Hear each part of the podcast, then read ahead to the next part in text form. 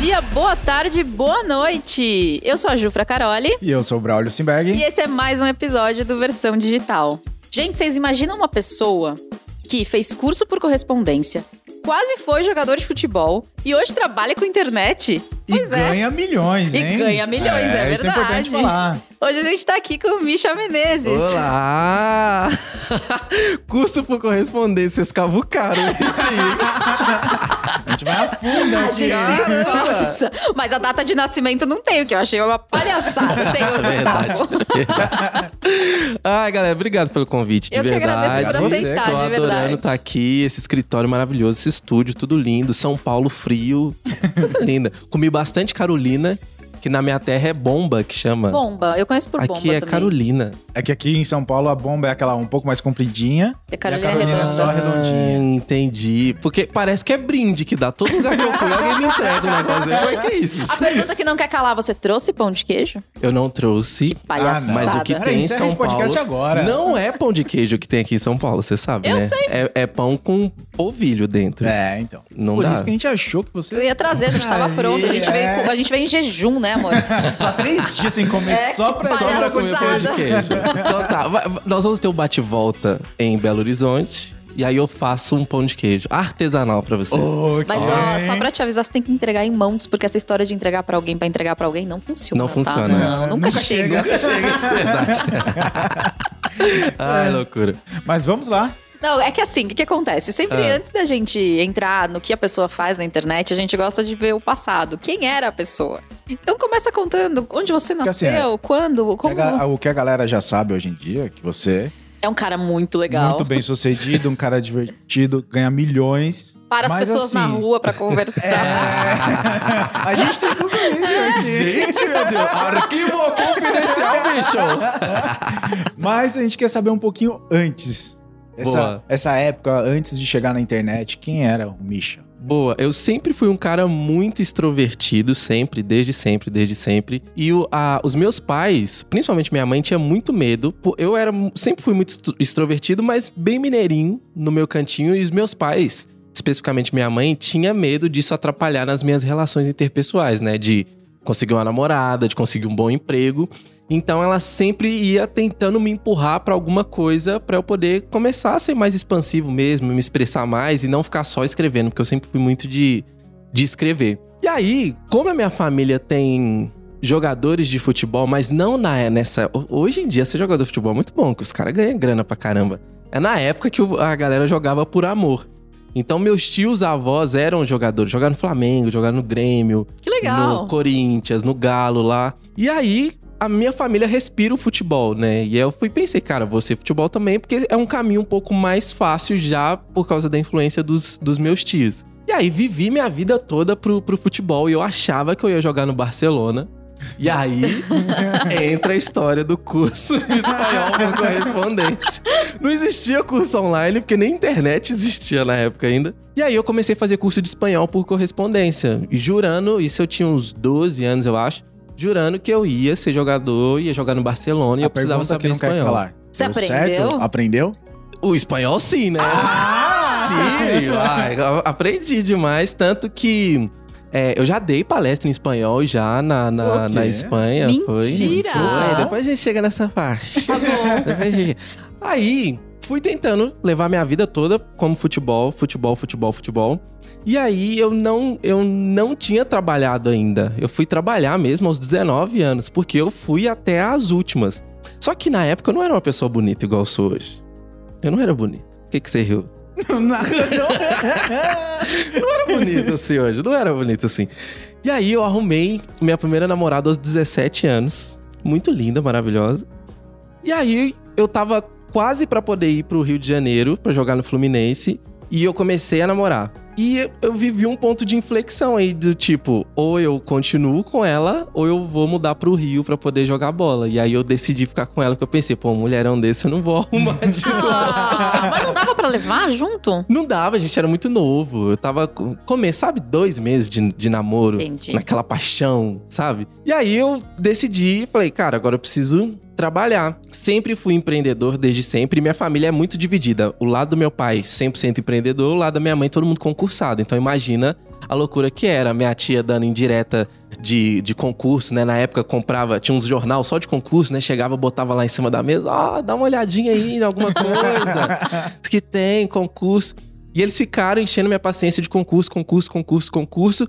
Mas eu nunca gostei. Eu, eu, eu sabia que eu não tinha nascido para poder viver preso numa gaiola, com a tal estabilidade e tudo. Só que eu tinha que trabalhar, tinha que levantar a grana. E aí eu fui comecei a trabalhar na farmácia do SUS. Meu primeiro emprego foi na farmácia do SUS, Que acredite se quiser. Farmácia do SUS, pegando aquelas receitas gostosas, todas sujas de cocô, assim. Você... vê, Ai, que delícia, saudades. Nossa. E aí aprendi. aprendi, trabalhei. Eu fiquei lá, eu acho que uns seis meses, eu acho. Uns seis meses. E aí, logo na sequência, eu migrei dentro da própria prefeitura de Santa Luzia, que é uma cidade da região metropolitana lá, de Belo Horizonte. Migrei pra parte de TI, né? Que eu pensei, cara, vou mexer com computador, porque era. Eu era muito criativo, gostava de mexer com computador. Falei, ah, eu acho que vou ser TI. E aí, comecei a formatar uns computadores lá dentro da prefeitura e logo vi que era muito chato, porque era um serviço era a mesma coisa, muito monótono, não tinha lugar pra poder crescer. E aí eu fui e pensei, cara, vou empreender. Saí pra poder tentar montar uma agência de publicidade. Isso tudo com de 19 pra pra 20 anos. E aí, a minha agência de publicidade, ela fazia era cartão de visita e folheto. Era isso que eu fazia. E aí eu fui tentando, tentando, tentando, vi que não dava grana também. E eu tive que tentar ser algum, alguém na vida, né? Porque na época minha família ainda ficava, ah, tem que ter, fazer faculdade, Mas o, o faculdade, que, que faculdade. sua família achou, principalmente seus pais, seus tios, que era do mundo do futebol? Quando você decidiu Não ir pela não ir namorada. pra esse- é, teve Então, algum conflito na não, família? não ou- teve conflito, até porque é, eu não era tão bom de bola quanto Entendi. Entendeu? Os tios estavam ali. Qual Não, é? boa escolha, menino. Vai lá. Ainda bem que você não foi. Mas eu era esforçado, só que eu era esforçado, era esforçado. Qual que foi o rolê desse do futebol? Eu comecei como goleiro. E eu sou relativamente alto, né? Comecei como goleiro. Só que ali com uns 13, 14 pra 15 anos, eu comecei a falar, pô, goleiro só sofre. Goleiro não fica famoso. Quem fica famoso é o atacante. Eu fui com 14 pra 15 anos, eu quis ir pra linha. Eu falei assim, não, eu vou jogar na linha. E aí que o desastre começou a acontecer. Mas aí depois que eu larguei, aí a pressão foi toda pro meu irmão também, que ah, agora vamos botar seu irmão e tudo mais. E aí eu larguei de mão. Continuei jogando de forma bem, bem informal, quanto eu, eu jogo até hoje. É, mas eu precisava fazer grana. Só que nessa época, quando eu tava ali pra escolher minha faculdade, eu já tava com o meu cartãozinho de crédito. E completamente afundado em dívida. Eu precisei, sei lá, de oito meses pra poder ficar endividado com cartão de crédito. Tanto que eu fiquei 10 anos com meu nome sujo. 10 Mentira. anos. Eu fui limpar meu nome ano passado. Que foi quando eu falei assim: agora eu tenho grana pra poder limpar meu nome. Então, dos 19 anos até os 27 pra 28, fiquei com meu nome sujo. Tudo isso por causa de descontrole financeiro. Minha família nunca lidou muito bem com, com grana, né? A gente. Eu não tive essa educação financeira de, ah, guarda isso, aquilo, outro. Era tipo, gasto que tem, paga as contas atrasadas. Pra vocês terem uma ideia, eu sabia exatamente a, a conta de internet, eu sabia quantos dias eu poderia ficar sem pagar antes Era- de cortar. Meu Sacou? Deus, Tu sabia essa coisa? Era cronometrado. Quando faltava um dia pra poder cortar, eu falava, e agora eu posso ir lá e pagar. Então eu tive muito problema com dinheiro desde, desde o começo. Mas só uma coisa, Ah. isso é uma coisa que não é você, né? Exato. Eu acho que eu falo pelo Braulio, por mim. Sim, eu já A passei gente, por isso tipo, já. Eu sempre, até alguns anos, eu achava que tudo que eu ganhava era assim. Eu ganhava, eu pagava o que tinha e o que sobrava eu podia gastar com o que eu queria, ué. Sobrou. Eu nunca. Ali nunca na conta, é, sem fazer Tipo nada. assim, tá aqui, vamos gastar. A vida o banco só me se deu um vive uma limite, vez. por que eu não usar?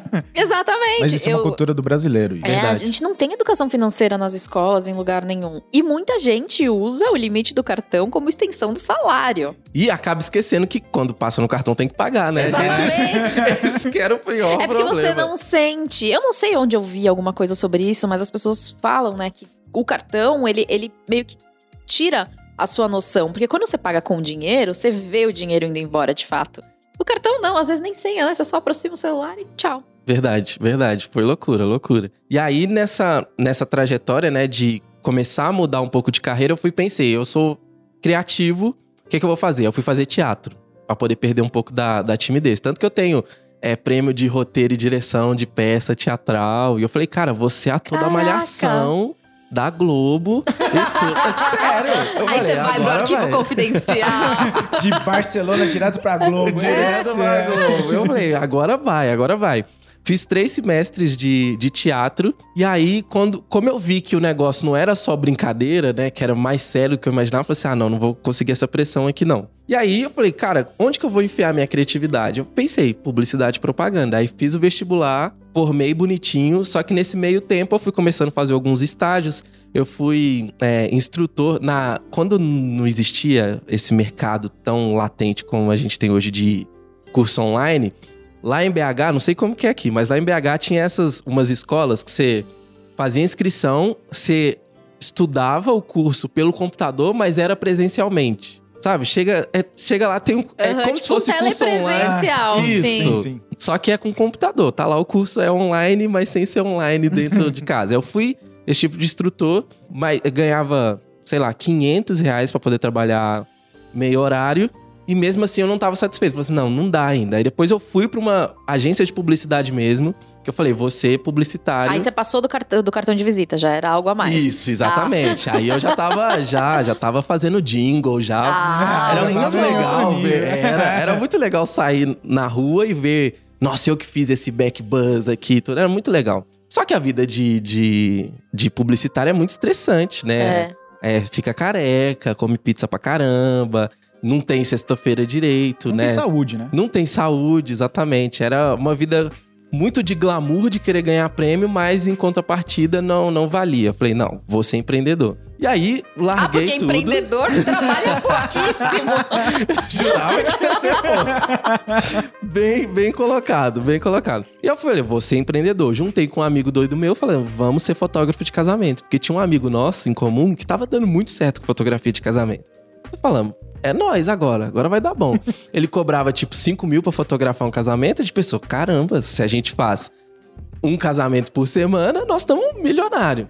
Ô dó. Aí, começando fotografando os casamentos. Sabe aqueles casamentos que as flores é de plástico, sabe? Coisa linda, mas só que as tia passa correndo na frente, que um briga com o outro. Ah, mano. E aí, não deu muito certo, mas a gente ficou três anos com essa. Três anos.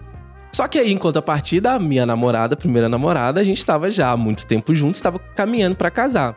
Nessa altura, a gente já tava com seis anos, mais ou menos, de, de relacionamento. E aí, começando a chegar pra casar, mas eu com o nome sujo, busca e apreensão no carro, devendo quase 100 mil, Meu Nossa. Deus. 300 conto no, no banco. Eu falei, vai ser só Jesus que vai casar nós.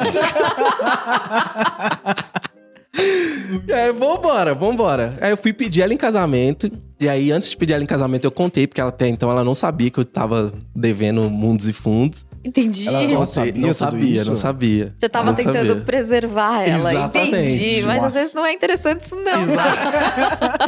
Foi exatamente, foi uma conversa de tipo, ó, fique sabendo onde você vai entrar, porque se a gente tiver que financiar algum móvel, Quer casar, mas jeito. você já vai carregar 100 mil aí negativo. Exatamente.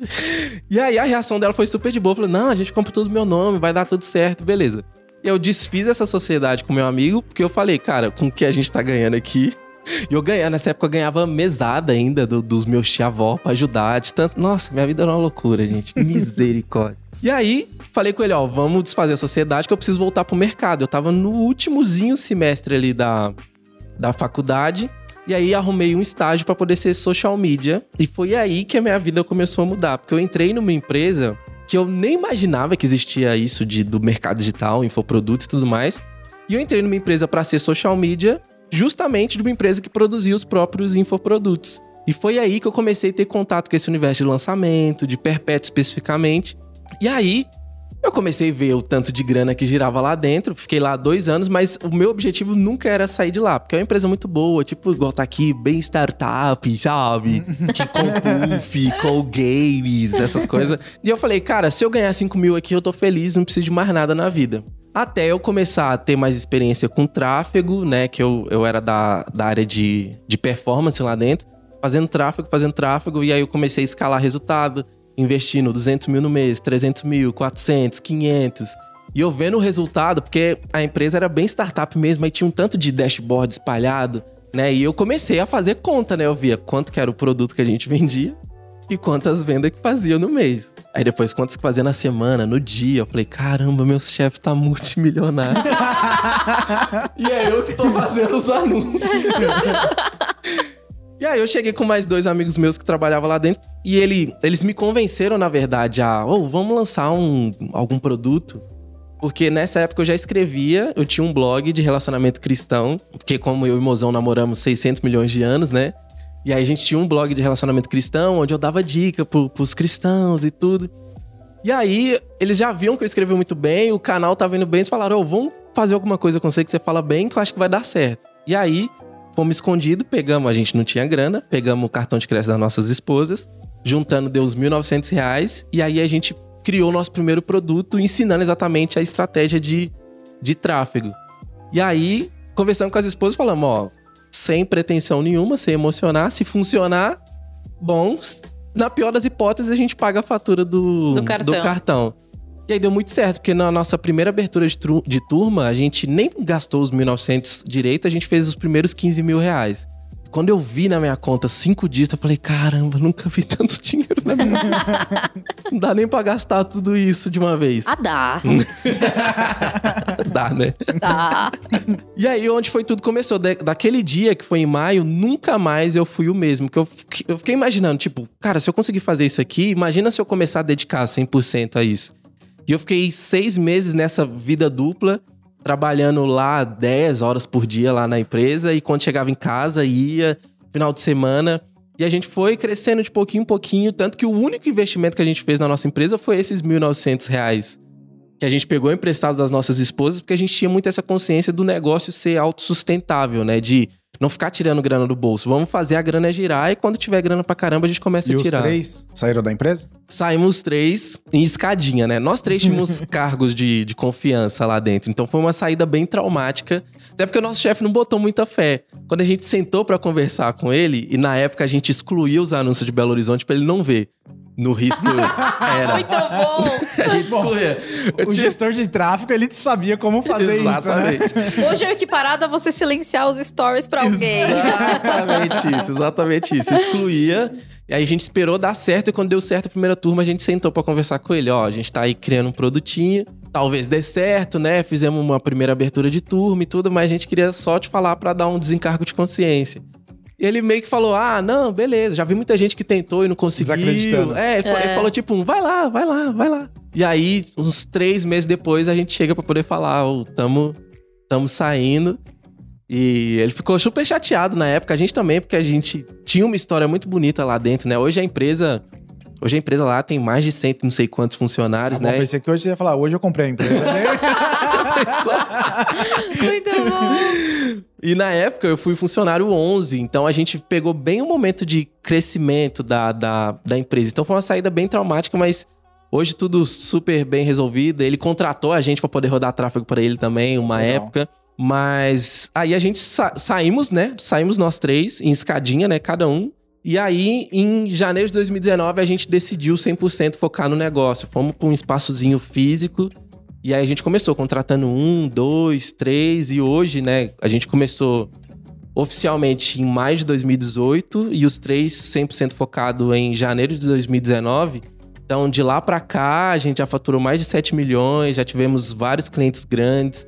É, hoje temos uma sede própria, linda também, da sede de sonho mesmo, andar corrido, fliperama, videogame, galera, todo mundo pertinho um do outro. Aquele sonho daquele escritório lá do passado. Exatamente, hoje. exatamente. Então, Isso é muito legal, cara. Hoje, hoje nós estamos já com 15 pessoas, mais 5 vagas já abertas, então eu, eu, saí da brincadeirinha de renda extra para poder pagar as dívidas e hoje me tornei um empresário precisando aprender cada vez mais coisas de gestão, de equipe, essas loucuras todas que o, esse nosso universo do empreendedorismo pede, né? Me conta uma coisa.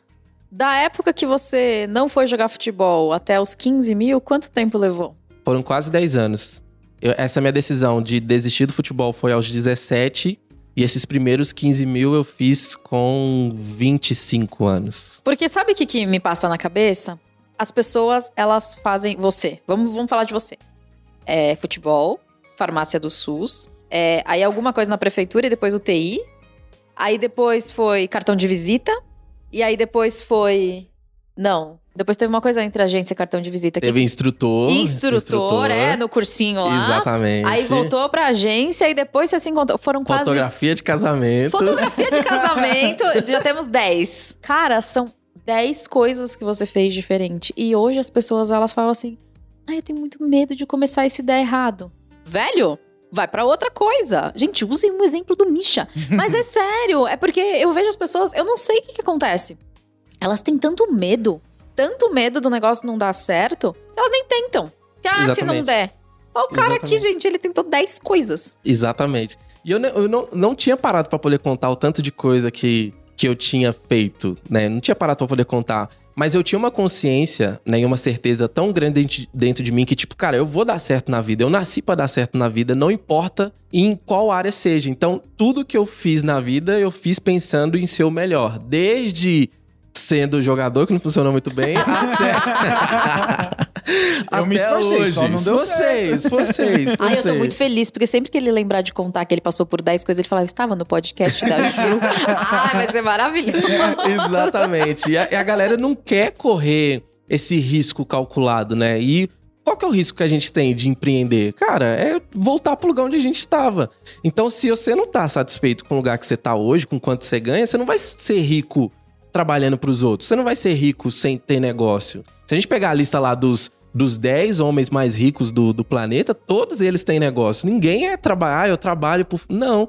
Então, eu acho que se você tem uma certeza de que você nasceu para poder vivenciar o melhor aqui na Terra, você tem que correr atrás e não importa quanto tempo demore. O, o que importa é que você vai descobrir o que vai acontecer se você não desistir no meio do caminho. É, seu Instagram hoje, você é super divertido.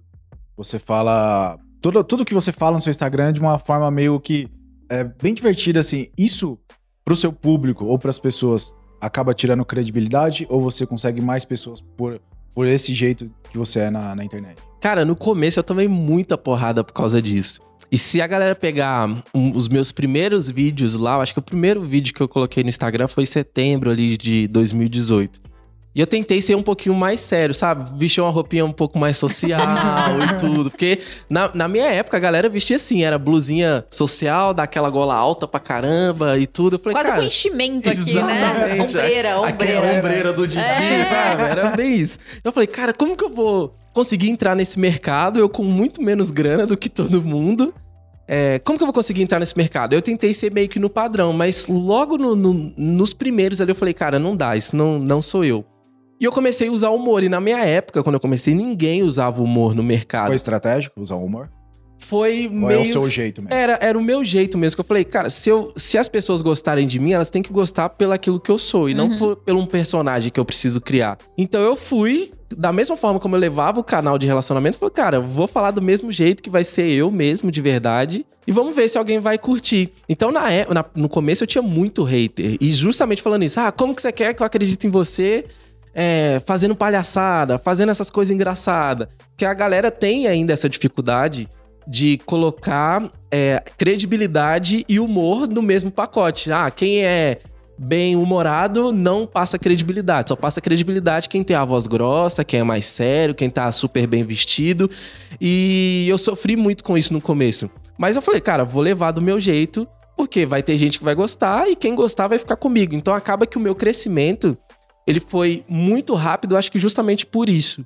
Por eu entrar num, num viés do mercado de uma quebra de padrão que o mercado não estava muito acostumado. Então vinha todo mundo falando mesma coisa, mesmo, co mesmo copy, mesmo tudo. E aí vem um doido com sotaque de mineiro, parecendo um favelado, falando umas coisas esquisitas. Então a galera começou a comprar muito a, a minha briga. E aí eu precisei quebrar muito essa objeção fazendo conteúdos maiores. Então, tipo, ah, eu precisava fazer muita live pra galera ver que eu não era só aqueles 30, 40 segundos, que eu tinha conteúdo pra poder passar.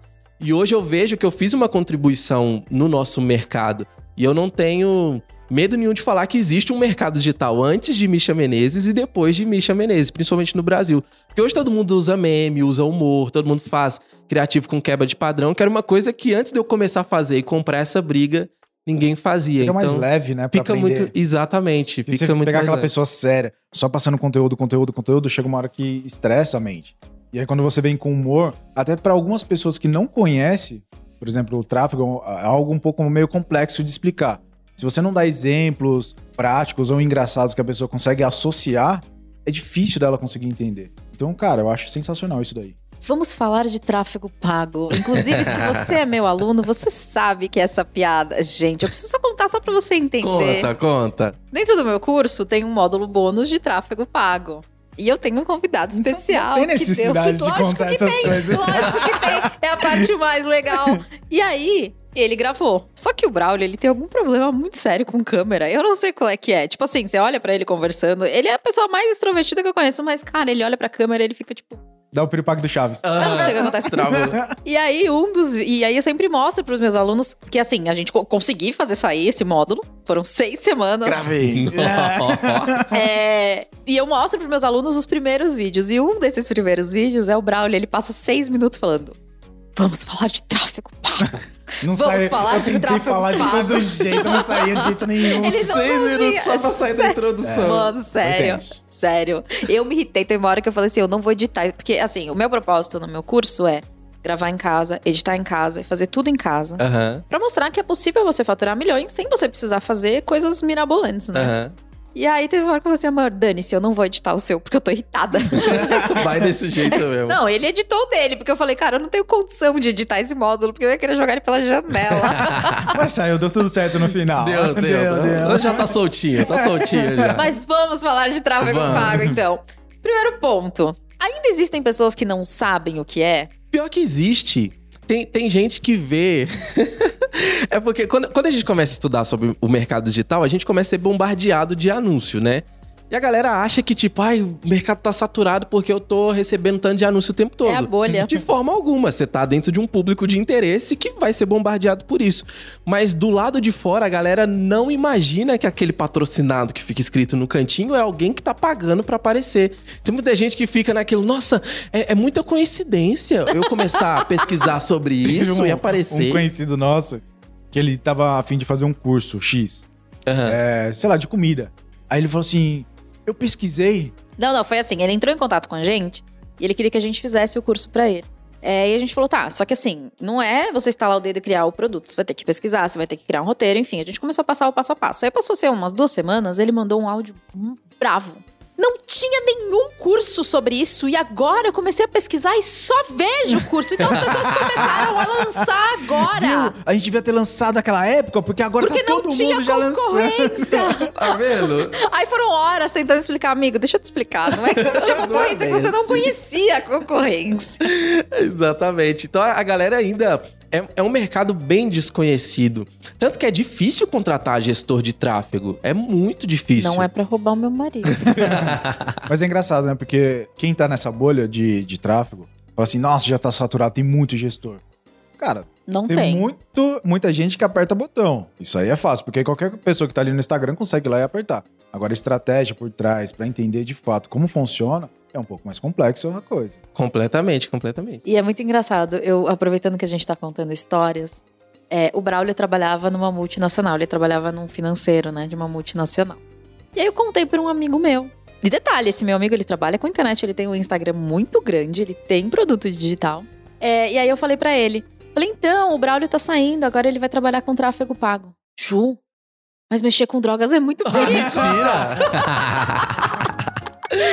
Inclusive, Mentira. você para pessoas na rua pra falar sobre Foi, isso. ó, esse, eu tinha um sonho, meu sonho de princesa, é porque lá, na, lá em Belo Horizonte tem uma, uma praça que é muito icônica, que é a Praça 7, né? Que é a praça que tem o obelisco. E na Praça 7 vende de tudo, desde órgãos Misericórdia!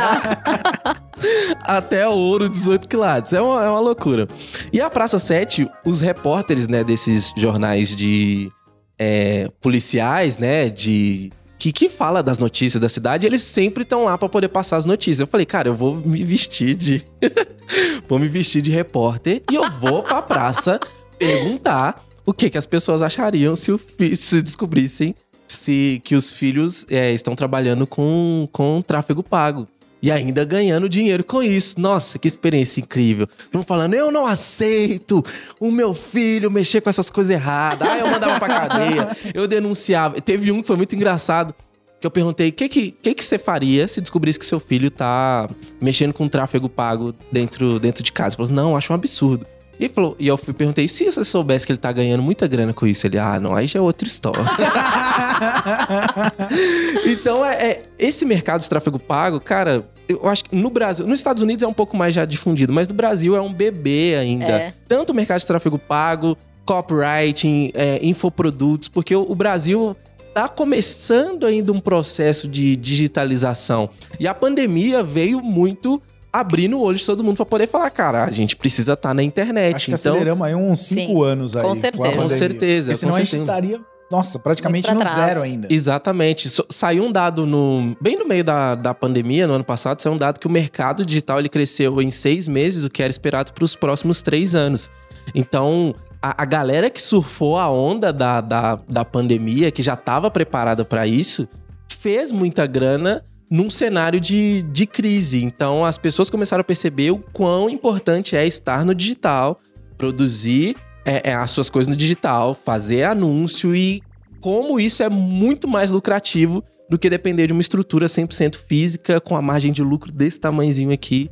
Então, veio no momento onde as pessoas começaram a despertar para a importância disso tudo. As pessoas começaram a despertar, só que ainda tem uma grande massa que fala assim: ah lá, já tem todo mundo fazendo.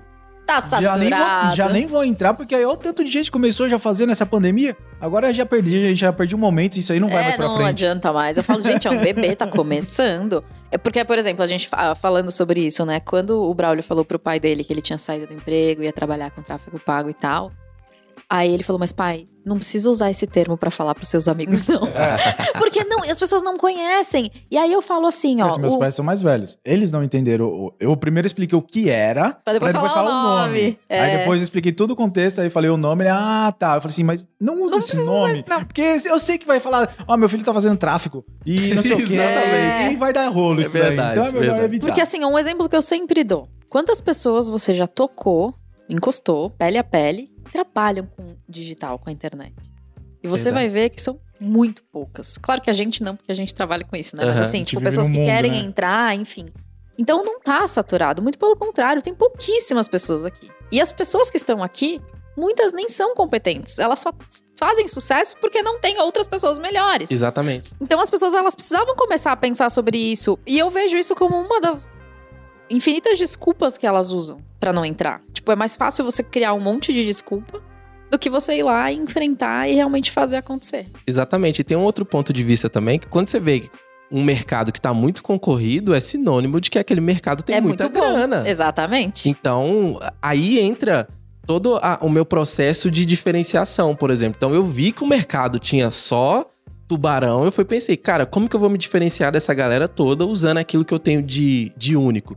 Então é isso que as pessoas precisam fazer. Se você tá entrando no mercado que você acha que é muito concorrido, além de ser um bom sinal de que é um mercado muito próspero, você precisa usar uma diferenciação. E, cara, Deus deu pra cada um de nós a individualidade. Pode nascer gêmeos, pode ser gêmeos, cada um vai ter uma personalidade, cada um vai ser único. Então é usar isso que eu tenho de único para poder impactar outras, outras pessoas. É isso que as pessoas não percebem e acabam tentando ser é, copiadores de todo mundo e viram um tanto de robô sem saber aquilo que tá fazendo. E a consequência é realmente não ter resultado, porque não existe essa autenticidade, né? A turma inverte um pouco a questão do copiar e ser autêntico, né? Exatamente. E, e muitas vezes você vê umas pessoas fazendo, sei lá, vamos supor.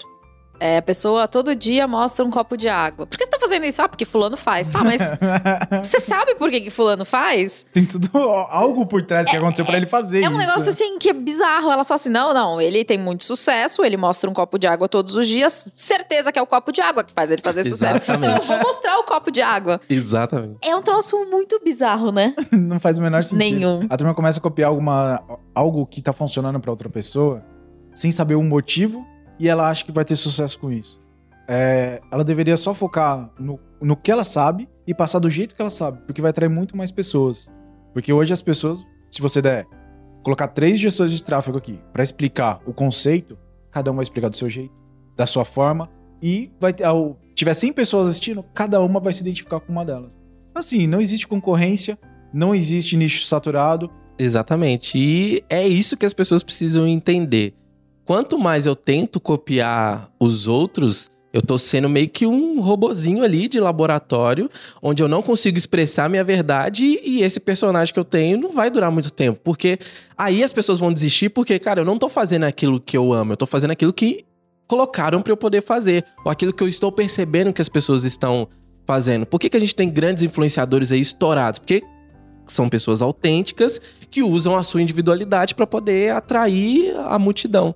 Então, dentro do nosso universo de, de tráfego pago, quem ainda não está fazendo tráfego pago no seu negócio, no seu infoproduto, vai ficar para trás, porque se ficar dependendo só do orgânico, orgânico era bom quando eu comecei lá em 2016, 2015 para 2016, onde o Facebook entregava quase que 40, 50% para todo mundo. O Instagram no comecinho, o Stories era para todo mundo.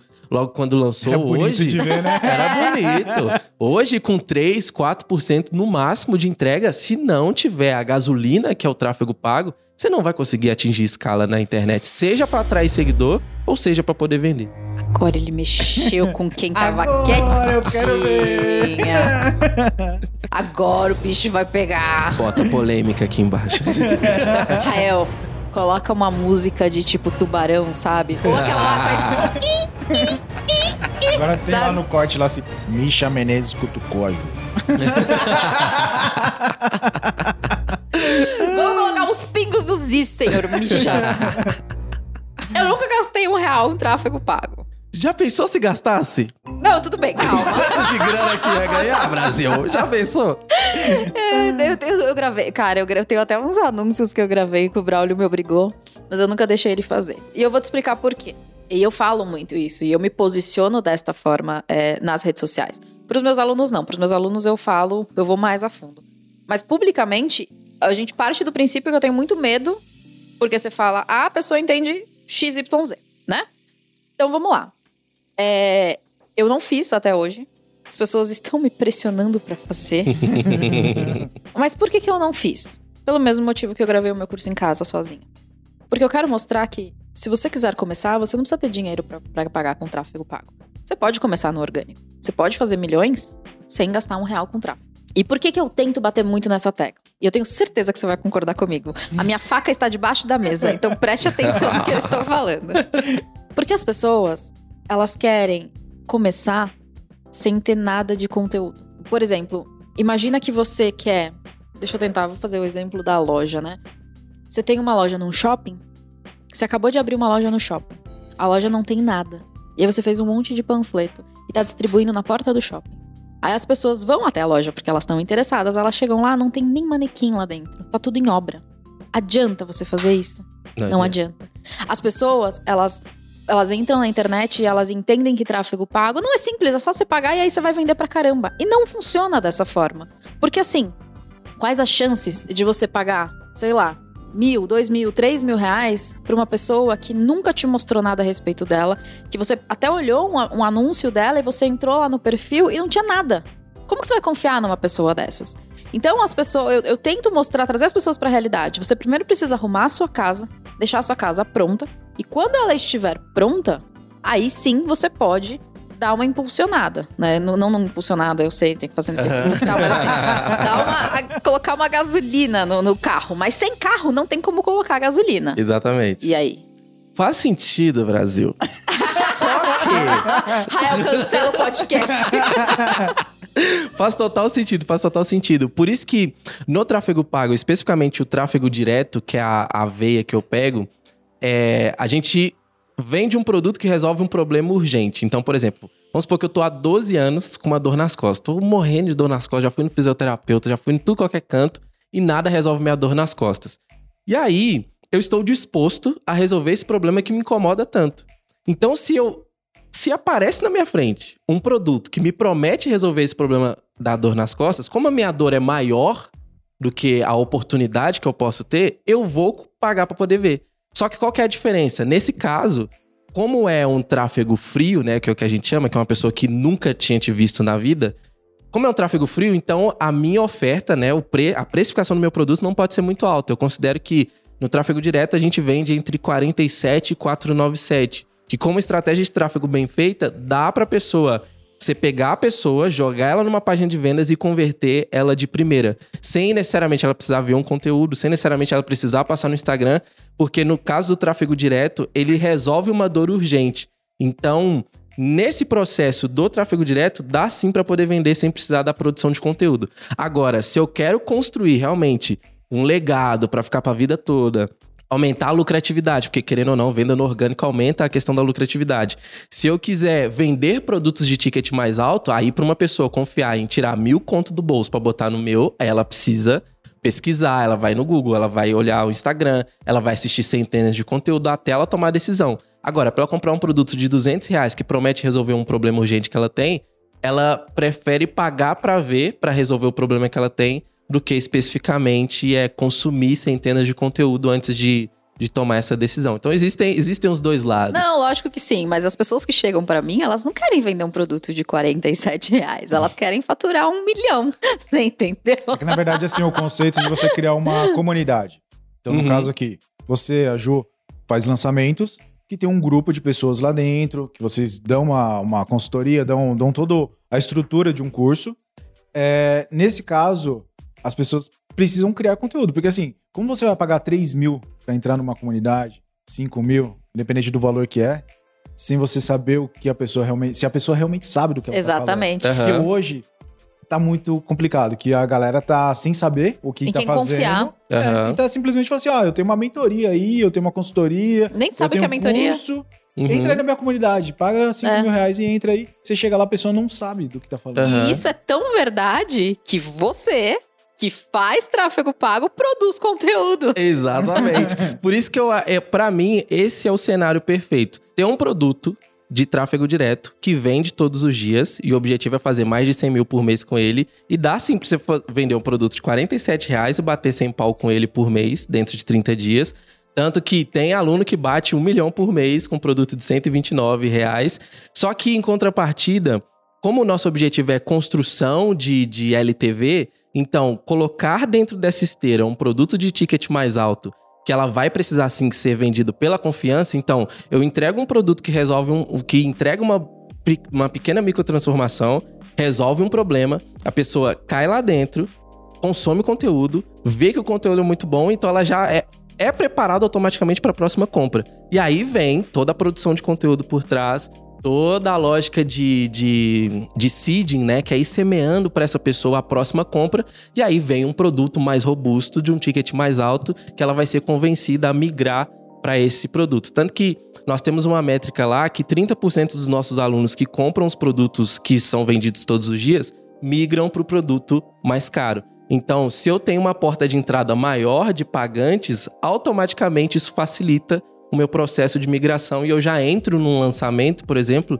sabendo pelo menos quanto que eu vou faturar pela quantidade de pessoas que entraram pela porta de entrada. Foi daí Eu que ainda surgi- vou pensar, tá, gente? Foi daí que surgiu o 6 em 30? Conta um pouquinho dessa história. Boa. É, eu estava em busca de uma super promessa para poder entregar. E como eu sou um cara muito íntegro, íntegro, né, bem mineirinho, cristão e tudo mais, eu não me sentia confortável, igual eu via muitas pessoas fazendo promessas que nem eles tinham alcançado ainda. Então, quando eu comecei lá atrás, lá em 2018, a vender o produto, a promessa do produto era aumentar em cinco vezes os resultados com anúncios, que era o que eu poderia prometer que eu conseguiria fazer. Eu não poderia prometer pro pessoal, ah, vou te deixar rico, sendo que eu tava com busca e apreensão no carro, eu tinha que ficar fugindo de blitz. Entendeu? Então, quanto mais eu fui evoluindo dentro do mercado e tendo resultados de uma forma consistente, a gente foi chegando numa promessa que era uma promessa plausível, que era uma. eh, Não deixa de ser uma super promessa, mas que é possível de ser alcançada, e para colocar uma meta desafiadora também para os nossos alunos, porque a gente sabe que nesse mercado, se a gente for para o mundo físico, uma pessoa falar, pô, 100 mil reais dentro de 30 dias, ah, quanto que eu vou ter que gastar com estoque, com isso, com aquilo outro e tudo. Exatamente. E no mercado digital, falando, parece até errado falar isso, mas não é fácil, mas é simples alcançar esse resultado. Então a gente colocou como meta para os alunos alcançarem esse 6 em 30, que é os 100 mil reais de faturamento dentro de 30 dias vendendo produtos perpétuos, que são literalmente esses produtos que são vendidos todos os dias. Então o 6 em 30 ele nasce é, dentro de, de um processo de maturação pessoal, onde eu falei, cara, eu estou preparado E eu tenho um treinamento preparado para fazer as pessoas alcançarem isso. Porque a minha. A, a, a minha é, o meu maior desafio era não ter a maior quantidade de alunos, mas ter a maior quantidade de alunos com resultado. Então não adiantava, é muito comum no nosso mercado hoje e eu fico muito triste com isso. Pessoas, né, a minoria, mas tem gente que vende o curso que, cara, não entrega o que promete, que não funciona, que às vezes o cara que tá ministrando nem sabe o que, é que ele tá falando. E aí a galera compra o treinamento, não tem resultado, mancha o mercado, mas o fulano tá andando de carrão, viajando para todos os lugares. Então, é, é, isso me doía bastante. Então, eu falei, cara, eu vou tentar entregar o máximo que eu posso, nem que isso me custe mais no, no processo de operação, para que realmente meus alunos entrem e falem, cara, realmente esse curso mudou minha vida. Eu lembro de um aluno que eu nunca vou esquecer dele. Ele falou, cara, eu tava com é, devendo pensão e eu já tava já prestes a ser preso. E esse treinamento me fez, até, até rupi quando eu lembro disso. E esse treinamento me fez, cara, não ser preso. Eu paguei minha pensão e ele mandou uma foto dele no filho no, no shopping, mostrando, falou assim, cara, hoje o meu filho pode pedir esse carrinho e eu entregar para ele. Então, essa é a minha missão, sacou? Então, não importa se eu tenho que me desdobrar para poder ter a melhor estrutura para os meus alunos, mas essa é a minha missão para que a galera entre e realmente mude de vida, assim como vocês fazem, assim como tem muita gente séria no mercado que faz, mas infelizmente Ainda a tem. super promessa que os caras colocam Todo mercado tem, né? puxam pra ganância, Todo sacou? mercado tem suas Exatamente. ovelhas negras ali. E, inclusive, esse 6,30 você entrega a premiação pra galera também, né? É. Você tem uns quadrinhos. Então lá pra gente ganhar o Eu prêmio. quero aquele quadrinho pra pôr na parede. Incrível, cara. Isso, isso foi muito legal, é porque eu sou, uma, eu sou uma pessoa muito competitiva. Eu adoro competição, eu sou, eu sou muito competitivo. E aí, a gente começou a perceber que se a gente não tivesse uma promessa, né, que é tipo uma meta pra galera alcançar e uma premiação, isso não ia.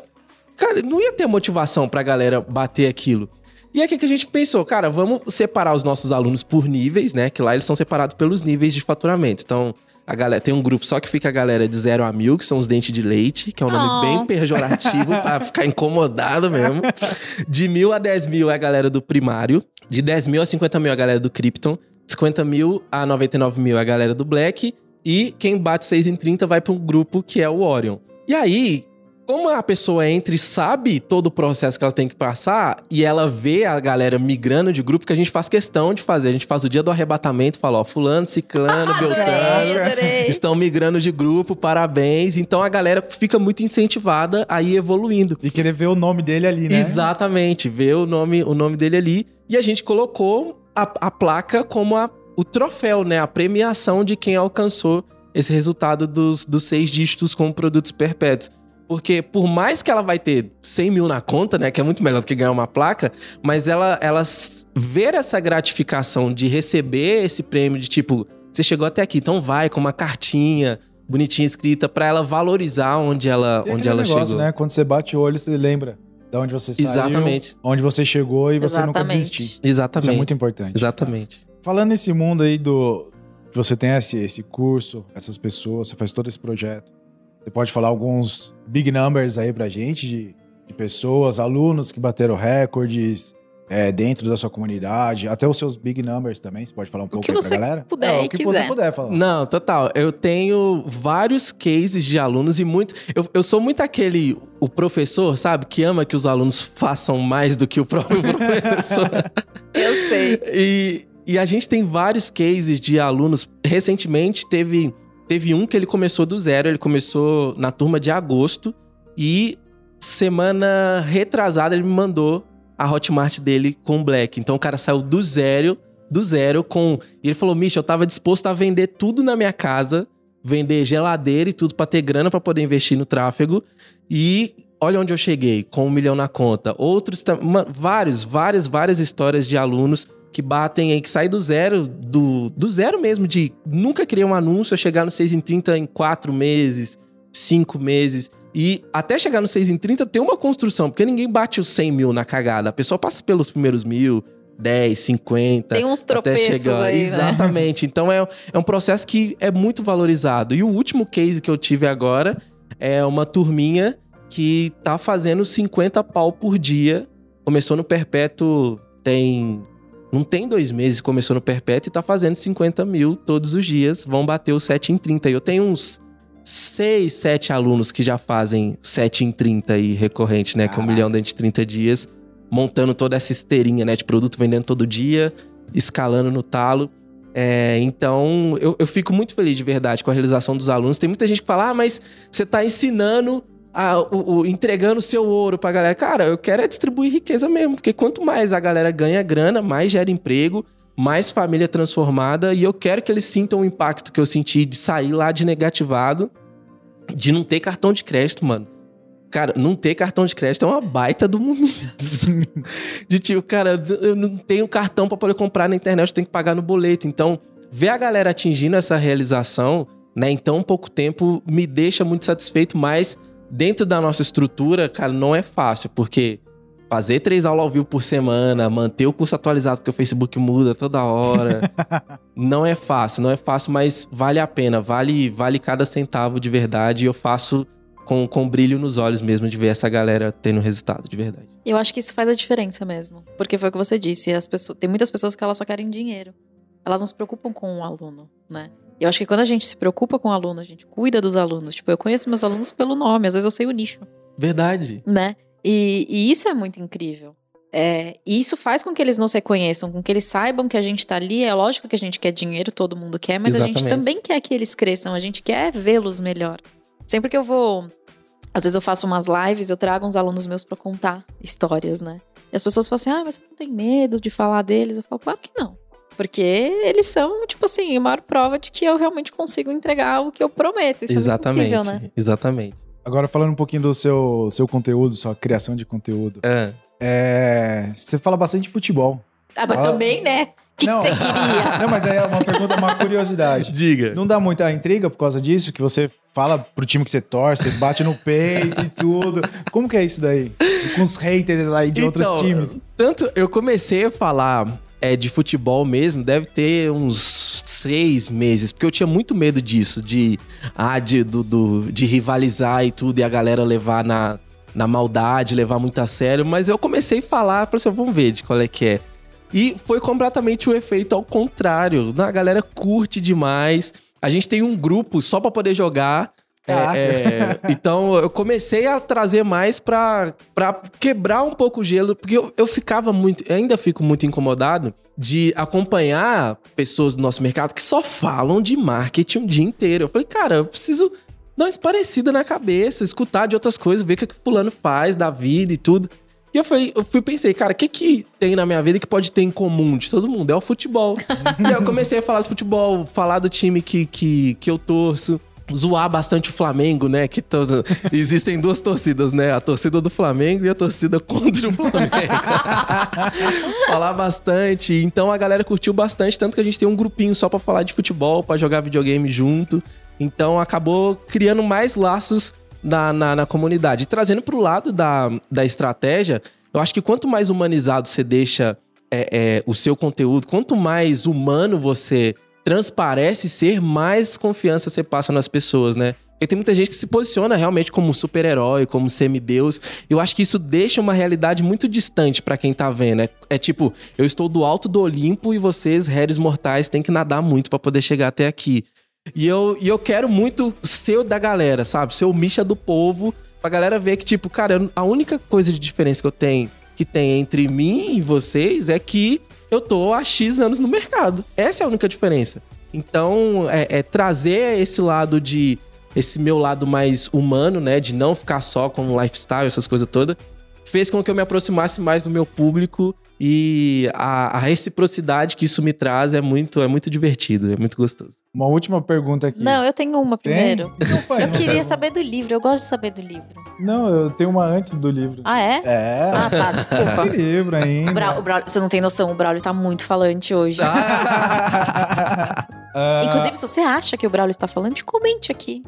Mande pra gente. Hashtag Braulio Falante. Me diga se é, me diga se você gosta desse Braulio tão falante. Inclusive, faz o seguinte: faz um story. Marca eu, Misha e o Braulio. E conta melhor coisa que você aprendeu? Se você conseguir elencar as 10 profissões que o Misha já teve, o Misha vai te dar um prêmio. Marque nós três nos stories. Vamos lá. Cara, é, eu acompanhei um pouco, eu te acompanho você faz tempo já. Quando você comprou a casa, quando você mudou para aquela casa, como foi a sua a sensação da pessoa que devia me 100 mil, milhões ali, mil, mil ali, e foi para essa casa enorme? Conta um pouco assim da, da sensação, qual o prazer que teve ali nesse momento? Cara, muito interessante falar sobre, sobre isso, porque o que vai diferenciar uma pessoa que vai ter pouco resultado de muito resultado, além da técnica, além da estratégia, é a mentalidade. Muitas pessoas elas são limadas ali nos seus sonhos por causa da falta de, de mentalidade. No Brasil, especificamente, parece que é errado você ter dinheiro, parece que é errado você ser bem sucedido. É, a galera. É, é, muito fácil chorar com os que choram, mas se alegrar com os que se alegram é muito difícil. Então eu passei, como foi tudo muito rápido, é, em menos de dois anos eu já tava, tipo, com a vida financeira transformada, eu precisei começar a fazer terapia para poder entender o que estava acontecendo na minha vida. Porque um dia eu tinha que ir no restaurante para poder e ficar contando moeda para poder ver se dava para comprar. No outro, eu não preciso olhar a conta bancária mais para poder comer aquilo que a, que a gente queria. Então, isso na minha cabeça deu, deu um nó. Então, eu precisei começar a fazer acompanhamento de terapia para poder me sentir merecedor de, de tudo isso. Eu lembro muito bem, eu gosto de contar essa história. Na, na igreja tem células, né? Que é quando a gente faz grupos menores pra galera pra contar um da vida do outro, um ir ajudando o outro e tudo mais. E eu lembro que eu tava numa dessas células e foi a primeira vez que eu fiz 100 mil reais dentro de 30 dias. Foi o meu primeiro 6 em 30. E aí, eu tava doido pra poder contar. Pra falar, caramba, mano, fiz 100 mil conto. E aí, beleza. Ah, como que foi sua semana? Cada um vai falando, ah, minha semana foi assim, minha semana foi assada e tudo. E aí, a menina que falava antes de mim falou, nossa, minha semana foi horrível, fui mandado embora, passando dificuldade lá em casa. E eu acho que eu tô querendo voltar pra roça pra morar com os meus pais. Como que eu falo depois que eu ganhei 100 mil reais em 30 dias? Então aquilo me deu um bloqueio que eu falei, cara. A galera ia te jogar na hora, né? Exatamente. É. Meu, olha o que a menina tá falando, você tá aí comemorando. É, tipo, esnobando, né? Tipo, é. que, de arrogância e tudo. Então, naquele momento eu criei um bloqueio muito de muito forte de tipo, cara, pra que, que eu preciso de tanta grana assim? Pra que viver com com muito, me culpando por aquilo que estava acontecendo. E quando a gente foi para aquela casa linda, maravilhosa, a gente ficou umas duas semanas na bed de tipo, pra que uma casa desse tamanho, sacou? Pra quê? Pra que tudo isso? Pra que morar num condomínio desse? É, e, a, e, me culpando muito pela situação dos outros. Ah, ah, olha o primo, como que tá. Olha a prima do fulano, olha a tia e tudo. Como se o, o insucesso financeiro deles fosse, fosse culpa, culpa nossa. Então a gente ficou umas duas semanas na bed até realmente falar, cara, a gente merece essa casa tá é pequena, a gente tem que ir pra uma maior. Porque tudo isso é fruto do nosso próprio esforço, da nossa dedicação. A gente escolheu ir por esse caminho. Tem gente que tá escolhendo realmente viver uma vida de vitimismo para poder falar ah, qual que é o ganho direto dessa pessoa. Ah, para mim é muito melhor me fazer de vítima, porque as pessoas vão ficar com dó de mim, vão ficar passando Exatamente. a mão na minha cabeça e tudo mais, do que tentar matar um leão por dia e realmente ser protagonista da sua própria história. Então, hoje, é, hoje eu vejo que, cara, a casa tá pequena, vamos mudar, vamos mobiliar e tudo, mas no começo foi aquela dorzinha de tipo, eu tô deixando o bairro onde eu morei minha vida toda para poder morar num dos lugares mais caros da, da cidade, mas para quê? O que, que as pessoas vão pensar de mim? Então, eu precisei passar por esse processo, né, de, de terapia, de tratamento, para realmente reconhecer que, cara, eu sou bom mesmo, e problema do resto, que cada um faz suas escolhas e eu realmente é, estou com esse sucesso porque eu estou trabalhando todos os dias e não é porque eu não estou pegando numa enxada todos os dias, trabalhando no sol, é porque não é pelo não é esforço. Né? É, não é pelo esforço, é pela estratégia, pela escalabilidade. Então, não é porque eu não tô suando o dia inteiro que o meu dinheiro não é, não é bem visto, entendeu? Então, eu precisei trabalhar muito isso e é até uma coisa pra galera toda.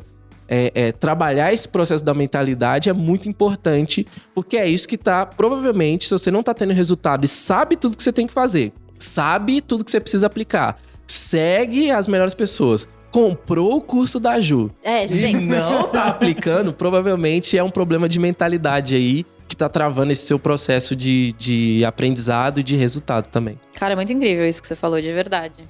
Porque eu vejo muitas pessoas assim. E, tipo, cara, o seu primo, o seu tio, o seu avô, eles não têm dinheiro, não é porque você tem. Não é uma coisa assim, ah, se ele tem eu não posso ter, né? Então acho que quando a gente começa a pensar nisso, que é realmente é merecimento, é mérito, né? É, a gente correu muito tempo atrás do que a gente queria. A questão, muitas pessoas, é o vitimismo, que nem você falou, cara. Porque se você pega as pessoas que não estão nas mesmas condições, o quanto elas se esforçaram para tentar, pelo menos, alcançar. Tentaram ir atrás, tentaram, de repente, comprar um curso, de repente, é, aplicar alguma coisa que aprendeu, porque muita gente tem conhecimento e conhece pessoas ao redor. Hoje tem muito conteúdo de graça na internet. É verdade. Cara, inúmeros conteúdos Exatamente. aí que você não precisa pagar realmente para ir ter um curso ali para você aprender, é lógico. Vai ser melhor? Vai ser melhor. Mas, cara, conteúdo tem de monte na internet. Tipo, o mínimo a se fazer a pessoa não faz. E depois fica reclamando e fica depois ainda criticando o sucesso alheio. Exatamente. Uma coisa que eu aprendi é uma frase bem dura, mas é completa realidade. Nascer pobre não é uma escolha. Agora, morrer pobre é.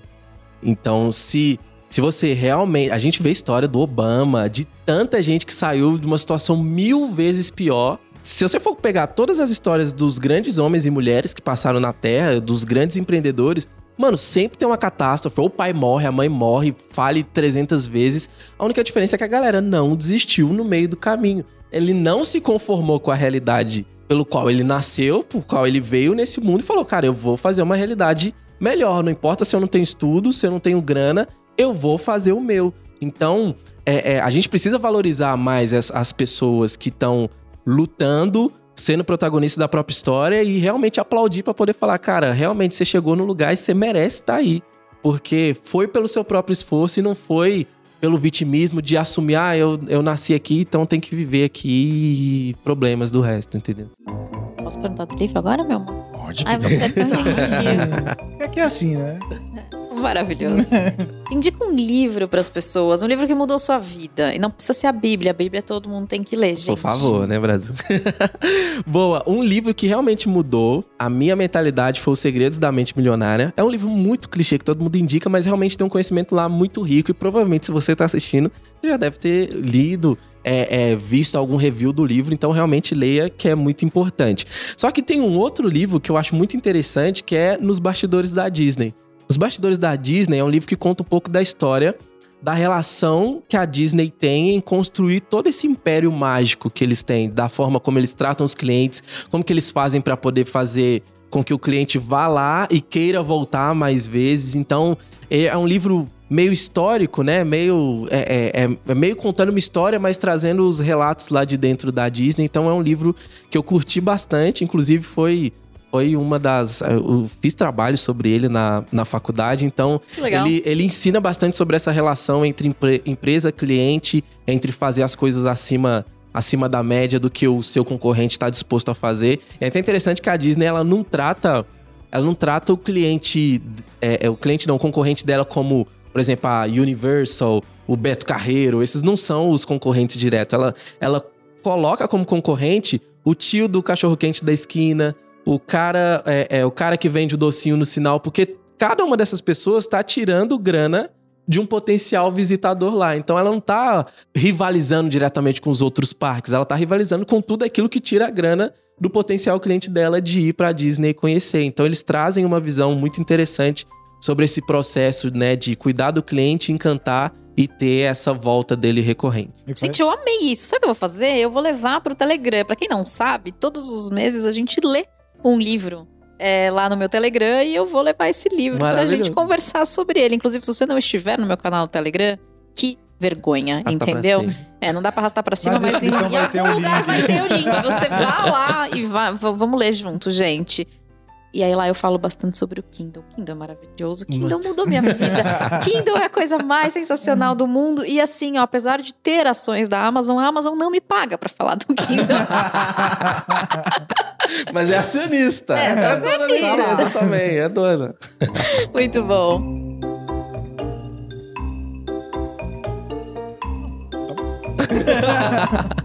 Vai, meu amorzinho. Pode ir. Tá. Bom, estamos chegando aqui no, no final. Queria que você deixasse uma mensagem aí pra galera. Tipo, abra seu coração agora, a câmera é toda sua. Deixa uma mensagem aí legal pra galera. Maravilhoso. Eu vou falar aquilo que eu sempre falo quando eu tenho essa, essa oportunidade. Quando eu estava trabalhando na empresa onde eu trabalhava antes, e eu estava bem nesse processo de transição de ter o meu próprio negócio e ainda ser CLT, eu estava bem nesse ponto de inflexão da decisão que poderia mudar a minha vida.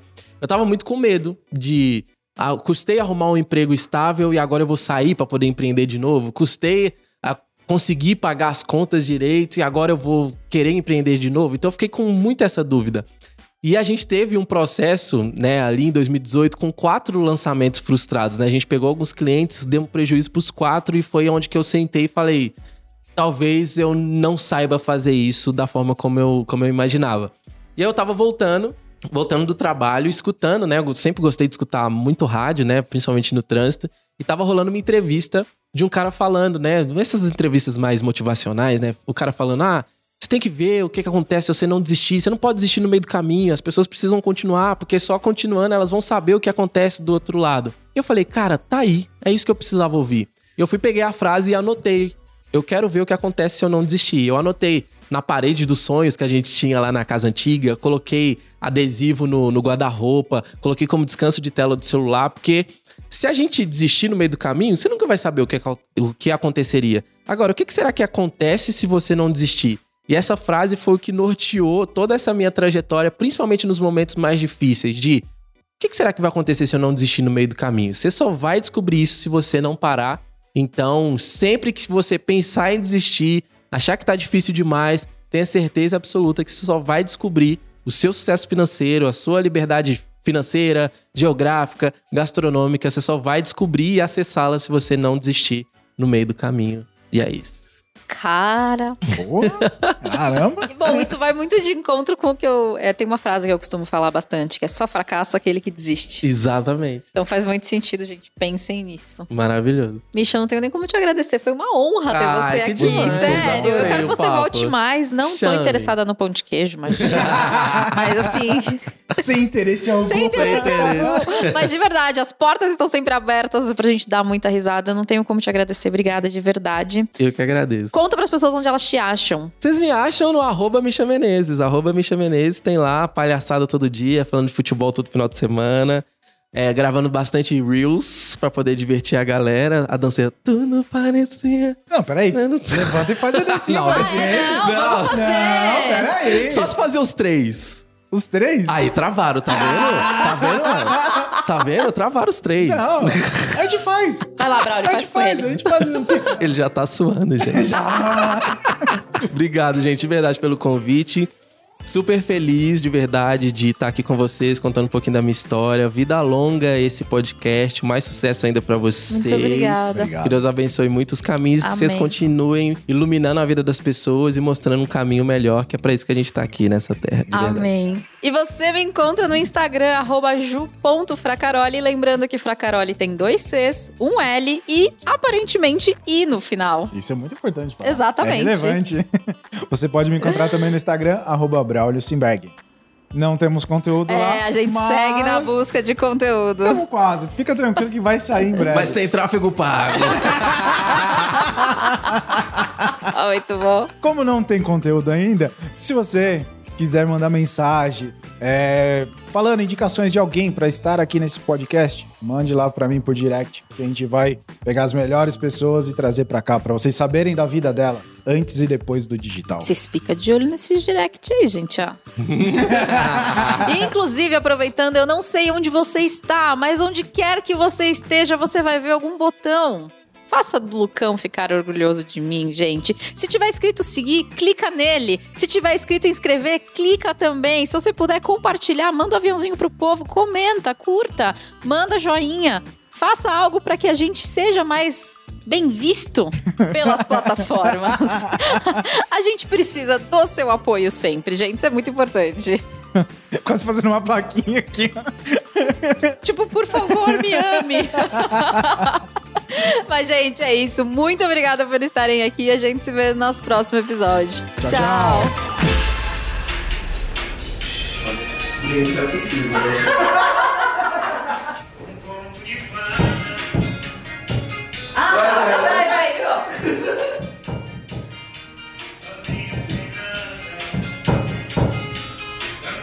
Vamos pra frente agora, calma, bora. Pra frente. Tá. É quebra, moça!